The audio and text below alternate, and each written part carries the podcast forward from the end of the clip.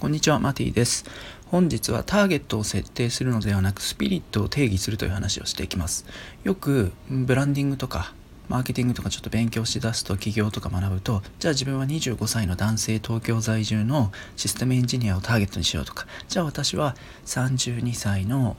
東京のなんとか区に住んでるピンク色が好きで好きな色がピンク色で、えー、好きなよく読む雑誌は何とかで毎週火曜の9時はこのドラマを見ていてって、えーと、ペルソナとかいう言葉がありますよね。ターゲット設定するって。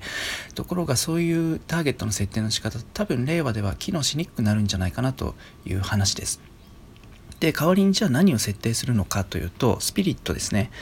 ターゲットとスピリット。ターゲットは人間でその細かい数値的な要素があります。性別とか年齢とかどこに住んでるとかどんな会社に勤めていて職業が何で。でスピリットっていうのは魂ですから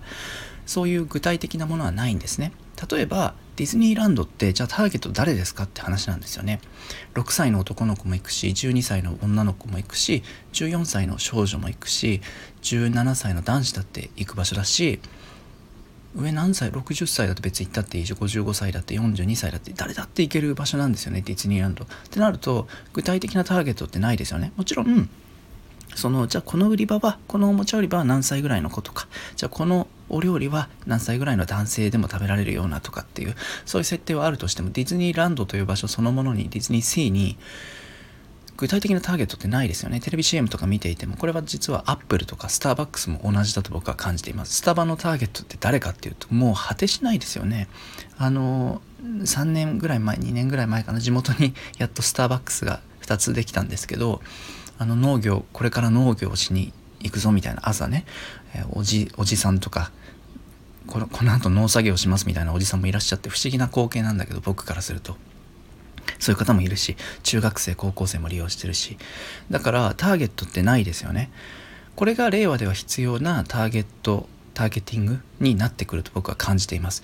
具体的な従来の平成まで有効だった平成の20 2015年ぐらいまで有効だったターゲティングっていうのをしちゃうと令和では機能しなくなってくる。なぜかというとじゃあ自分は28歳の男性をターゲットにしますってインスタグラムのアカウントとかでガンガン出していくと窮屈になっちゃうしまた戦いになっちゃうんですよね。似たような人と。いや自分はこの部分で差別化してるから重複はしませんって言うけどもうそもそもそのなんだろう不足してるものがないこの社会でその狭いところを狙っていくっていうのは一つの水槽の中でたくさんの魚がこう泳いでいてギリギリこの隙間空いてるから自分はここで暮らすっていうような窮屈な暮らし方になっちゃうんですよね。なのでスピリットを設定するそうするとあのディズニーだったら夢が叶う場所とか夢を経験したい人が来るとかファンタジーを味わいたい人なんかそういうような抽象的なテーマだと思うんですよ。アップル製品だったらクリエイティブな働き方をしたいとかクリエイティブなライフスタイルを送りたい。なんかそんな感じですよね。スターバックスだったらおしゃれなライフスタイルでありたい人。そのライフスタイルのワンシーンにカフェがある。それがスターバックスって感じ。でそれはドトールじゃないしタリーズコーヒーじゃないしマクドナルドじゃないわけですよね。セブンのコーヒーでもないわけ。スターバックスなんですよね。スピリットを設定する。具体的な人間じゃなくてというよりも具体的なお客様をイメージした時に多分1人2人3人ぐらい来てほしいなこういう人を相手にしたいなっていう3人ぐらい思い浮かぶと思うんです。でその3人っていうのは性別も年齢も職業も多分違うんです。住んでる場所も違うかもしれない。じゃあその3人に共通するスピリットは何だろうってこう高倍数を探す感じ。もしくは最大公約数あたりを求める。それがスピリットです。今いけてる企業ってそんな風にターゲットが設定されてるターゲットというかねやっぱりビジョンかな。ビジョンこういう社会を実現しようよ。こういう暮らしをしようよ。こういう生き方しようよ。こんな社会問題解決しようよっていうビジョンスピリットがある。でそれに